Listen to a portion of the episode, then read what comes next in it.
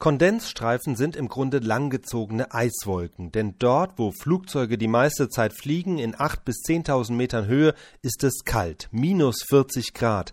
Die Streifen, die die Maschinen am Himmel hinterlassen, bestehen deshalb aus vielen kleinen Eiskristallen, die sich um die ausgestoßenen Abgase bilden. Solche Kondensstreifen bleiben auch nicht immer lang und schmal, sondern können zu ausgedehnten Schleierwolken anwachsen, die auch über Stunden oder sogar Tage am Himmel bleiben.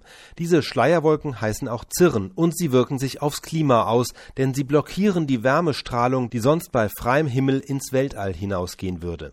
Auf diese Weise tragen die von Flugzeugen erzeugten Eiswolken dazu bei, dass sich die Erdatmosphäre erwärmt. Mehr noch, die Wolkenbildung beim Flugverkehr spielt eine noch größere Rolle als das CO2, das die Flugzeuge beim Verbrennen von Kerosin in der gleichen Zeit ausstoßen. Das war im Grunde auch schon bekannt. Laut Weltklimarat trägt der Flugverkehr ungefähr zu fünf Prozent zur menschengemachten Erderwärmung bei.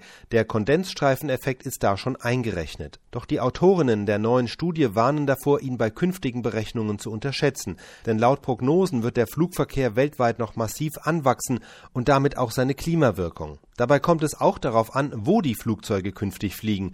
Über Europa und Nordamerika sind die Luftverkehrswege schon ziemlich ausgelastet, das sind kaum noch Steigerungen zu erwarten. Der Flugverkehr wird vor allem über Südostasien und Afrika noch wachsen, wo das Klima aber etwas anders ist. Und es gibt einen Trend zu größeren Flughöhen. Auch das wirkt sich auf die Kondensstreifenbildung aus.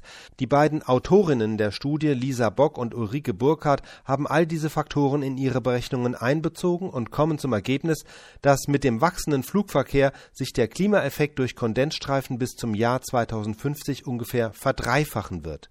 Das große Problem dabei, es gibt ja schon lange Versuche, Kerosin durch nachwachsenden Treibstoff zu ersetzen, in der großen Hoffnung, dass Flugzeuge im besten Fall CO2-neutral fliegen. Doch der Ökosprit würde vielleicht das CO2-Problem lösen, die Kondensstreifen entstehen aber trotzdem.